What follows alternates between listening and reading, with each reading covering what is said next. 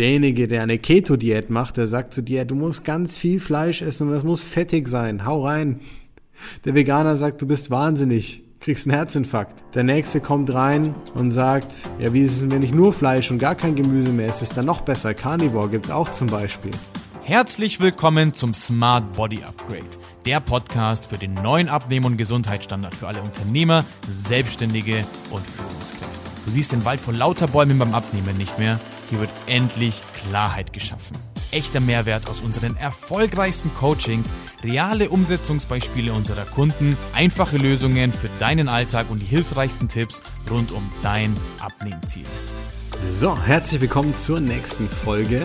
Und heute werde ich dir mal ganz genau aufzeigen, an welchen Stellen du wirklich konsequenter sein solltest, an welchen Stellen du nicht so konsequent sein musst, ja, wo du wirklich die Leine ein bisschen lockerer lassen kannst, wenn du abnehmen willst und vor allem, wie du mit dem Thema Ernährung, ja, in Bezug auf Schwarz-Weiß-Denken umgehen solltest, damit du dir nicht selber ins eigene Bein schießt beim Abnehmen. Lass uns gleich loslegen. Ich habe es neulich erst wieder gesehen. Jemand, der 120 Kilo hat, der schon lange versucht, sie zu verlieren, ist bei mir in der Beratung und hat zu mir gesagt, Marco, guck mal, ich mache schon alles, was mir helfen sollte. Es funktioniert trotzdem nicht. Sag ich, was ist denn alles? Dann sagt er so, naja, ich habe es probiert. Zucker weglassen. Hat schon ganz gut funktioniert, aber das Gewicht kam wieder drauf. Alkohol weglassen. Damit habe ich gut Gewicht verloren. Aber ist ja kein Dauerzustand. Gewicht ging wieder drauf. Weizen vermieden. Ja, weil ich habe dieses Buch gelesen und da hieß es, dass Weizen dick macht. So. Problem ist, dass er einem Fehler anheimgefallen ist, dem vielleicht auch du schon begegnet bist oder deine Kunden auf der anderen Seite, wenn du jetzt Coach bist. Und zwar der Fokus auf die falschen Dinge. Zu konsequent zu sein mit Dingen, die teilweise belanglos sind und dann Korrelation mit Kausalität zu vermischen. Das bedeutet, und dann zu glauben, weil man mal Zucker weggelassen hat, dass man abnimmt, weil man mal Alkohol weggelassen hat, dass man mal abgenommen hat und dass es ja deswegen funktioniert. Aber guck mal, jemand, der 120 Kilo wiegt und abnehmen möchte, auch vielleicht gesundheitlich abnehmen muss. Und auch wenn du jetzt bei 90 Kilo bist und nur 10 Kilo vielleicht verlieren willst, ganz egal, ja, der sollte sich auf die wesentlichen Sachen konzentrieren. Und das bedeutet auch zu wissen, wo ich konsequenter mit meinem Handeln und Denken sein sollte und wo ich ein bisschen weniger konsequent sein muss auf der anderen Seite. Und gerade bei diesen Themen herrscht so viel Schwarz-Weiß-Denken. Da hast du Leute, die rauchen, die trinken Alkohol, die essen fettiges Essen, ja, aber sagen Hauptsache vegetarisch oder vegan. Leute. Also, um es mal auf den Punkt zu bringen. Na klar solltest du ähm, das tun, was moralisch für dich richtig ist. Ja, und natürlich ist rotes Fleisch sehr viel fettiges Fleisch, billige Qualität in Kombination mit einem ungesunden Lebensstil nicht optimal. Das bestreite ich nicht. Das ist so. Das ist ganz klar. Aber wenn du 30 Kilo verlieren möchtest, rauchst und trinkst und fettige Sachen isst, dann rettet dich dein Tofu nicht. Das ist ganz wichtig. Und andersrum ist es genauso. Ja, jeder, der sagt, ja, ich esse nur noch Fleisch und Salat, für dich gilt das Gleiche. Die Schweinenackensteaks machen dich auch nicht gesünder in Kombination mit den Zigaretten und den Zigarren. Ist einfach so.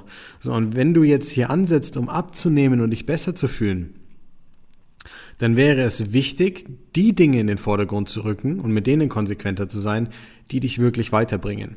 Ja? Und das ist ganz klar an der Stelle erstmal ein Kaloriendefizit einzuhalten. Ob du dafür den Zucker weglässt, ob du den Alkohol weglässt oder ob du auf Weizen verzichtest, bleibt erstmal dir überlassen. Meine Kunden müssen das nicht. Du kannst dich gern selbst geißeln, wenn du möchtest.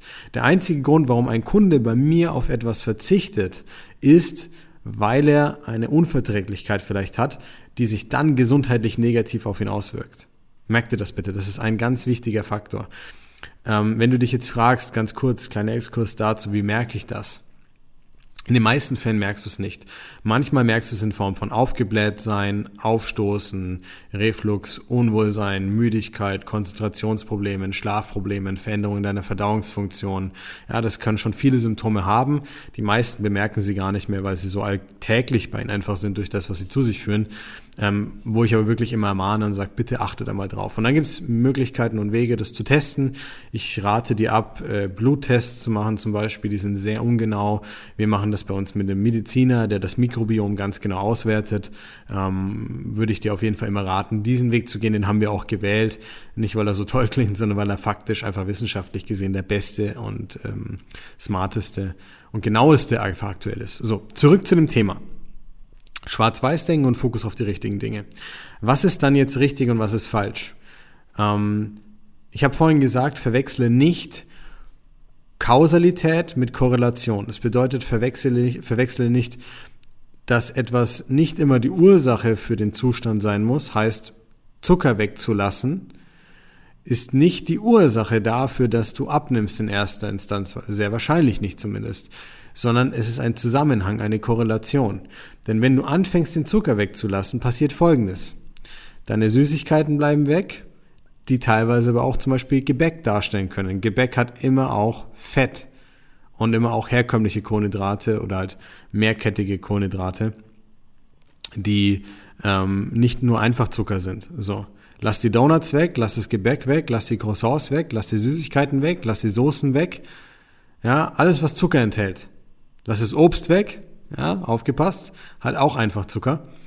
Ähm, und was passiert dadurch? Ich spare mir die Kalorien.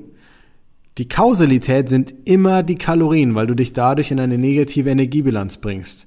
Nicht aber, weil du der völlig allglatte, disziplinierte Mensch bist, der auf alles verzichten kann in dem Moment. Nein, darum geht es nicht. Und du musst dir halt überlegen und dir völlig bewusst machen an der Stelle, dass dieses Schwarz-Weiß-Denken immer zu Rückfällen führt irgendwann. Weil der State, in dem du bist in den ersten zwei bis vier Wochen oder auch acht Wochen von so einer Abnehmphase, der kann ein ganz anderer sein wie in einem halben oder in einem Dreivierteljahr. Wer weiß denn, was bis dahin passiert? Verstehst du, wie ich meine? So Schicksalsschläge, im Business-Stress, schwierige Situationen, äh, Situationen, in denen man sich selbst unwohl fühlt, Fehler, die man gemacht hat, wo man dann mental einfach bereut und sich selbst dafür peinigt. All diese Dinge können dazu führen, dass du schwach wirst, in Anführungsstrichen, würde ich sagen. Ja, schwach in Form von, du tust dich schwerer Widerstandskraft aufzuzeigen. Und wenn du dann ein halbes Jahr lang Zucker, Alkohol und Co. weggelassen hast, aber das Dinge sind, die dir eigentlich ganz gut schmecken, die dir eigentlich ganz gerne hast, dann wirst du sie dir irgendwann wiederholen und das wird massiv nach hinten losgehen. Und deswegen ist es wichtig, dass du von vornherein kein Schwarz-Weiß-Denken an den Tag legst, sondern differenzierst, was ist wirklich relevant und was nicht. Und du könntest jetzt hier eine ewige Diskussion aufmachen, auch zum Beispiel was Lebensmittel angeht. Ja, der derjenige, der eine Keto-Diät macht, der sagt zu dir, du musst ganz viel Fleisch essen und das muss fettig sein. Hau rein. Der Veganer sagt, du bist wahnsinnig, kriegst einen Herzinfarkt. Der nächste kommt rein und sagt, ja, wie ist es denn, wenn ich nur Fleisch und gar kein Gemüse mehr esse, ist dann noch besser. Carnivore gibt's auch zum Beispiel.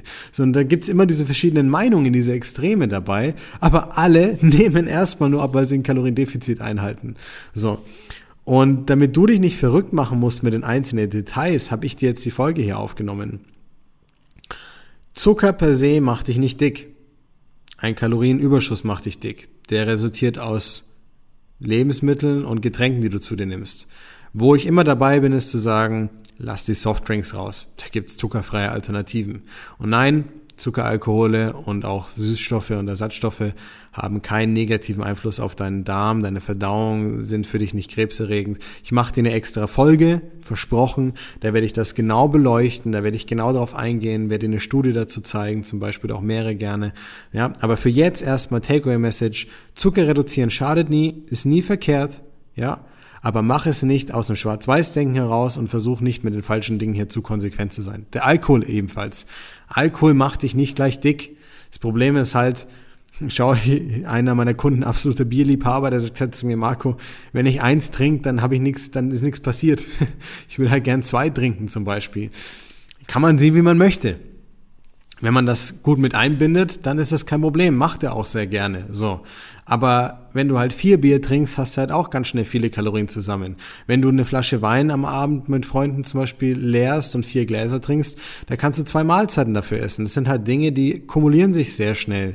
Und deswegen ist halt dieser typische Ansatzpunkt, lass den Zucker weg, lass den Alkohol weg. Aber diese ganzen gesundheitlichen Erklärungen, wenn du nicht gerade Diabetiker bist oder jemand, der Leberprobleme hat zum Beispiel, dann ist das nicht relevant für dich dann fokussierst du dich auf die falschen Sachen und es raubt dir Energie und Zeit und vielleicht fühlst du dich dann sehr diszipliniert, aber sind wir mal ganz ehrlich, Real Talk, es geht nicht darum, dass du dich diszipliniert fühlst. Es geht darum, dass du dich wohl in deiner Haut fühlst, dass du abnimmst, fit bist, Bock auf den Blick in den Spiegel hast, geile Sachen tragen kannst und an jeder Stelle einfach gesund bist und auch das für die nächsten 20 und 40 Jahre bleiben kannst.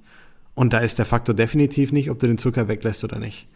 So, und da gibt's ganz viele Beispiele in dieser Ernährungssphäre, die dich immer wieder verlocken mit Artikeln, mit irgendwelchen Clickbait-Sachen, wo du an der Seite draufklicken kannst, dieser eine Trick, äh, lassen Sie den Zucker weg, bla bla bla. Totaler Blödsinn. Ja? Und wenn du jetzt Coach bist und deinen Kunden immer noch beibringst, dass Weizen per se automatisch schlecht ist, dass äh, das ein Mastmittel ist, dass du Zucker weglassen musst, dass du Alkohol vermeiden musst, alles schön und gut. Und jetzt kommt aber die Realität. Wenn du über 40 Jahre bist, vielleicht sogar rauchst, Alkohol konsumierst und 30 Kilo oder 20 oder 15 Kilo zu viel hast, dann hat dein Körper dich bis hierhin ausgehalten. Ich habe Kunden, die kommen mit mir zu mir mit 60 Jahren, ihr ganzes Leben lang negative gesundheitliche Gewohnheiten. Zu viel Gewicht, zu viel viszerales Körperfett, was für die Organe schlecht ist. Schlechte Blutwerte, schlechte Gewohnheiten, wenig Schlaf, hoher Stressfaktor. Und wir schaffen es innerhalb eine, eines halben Jahres, die Blutwerte zu optimieren, die Leute fit zu machen, das viszerale Fett zu senken, die Gewohnheiten zu verändern, sie schlafen wieder gut, die sind neue Menschen, dein Körper ist so widerstandsfähig. Glaub doch bitte nicht, dass der Ankerpunkt, der dich dann rettet oder dich gesundheitlich so aufstellt, wie du es dir wünschst, nur dieser eine Faktor ist. Es ist komplexer, es ist mehr. Aber es ist nicht schwierig, wenn du durchblickst, was es wirklich ist und wenn du dir aneignest, wo du konsequenter sein solltest und wo nicht. Und jetzt abschließend genau zu diesem Punkt noch.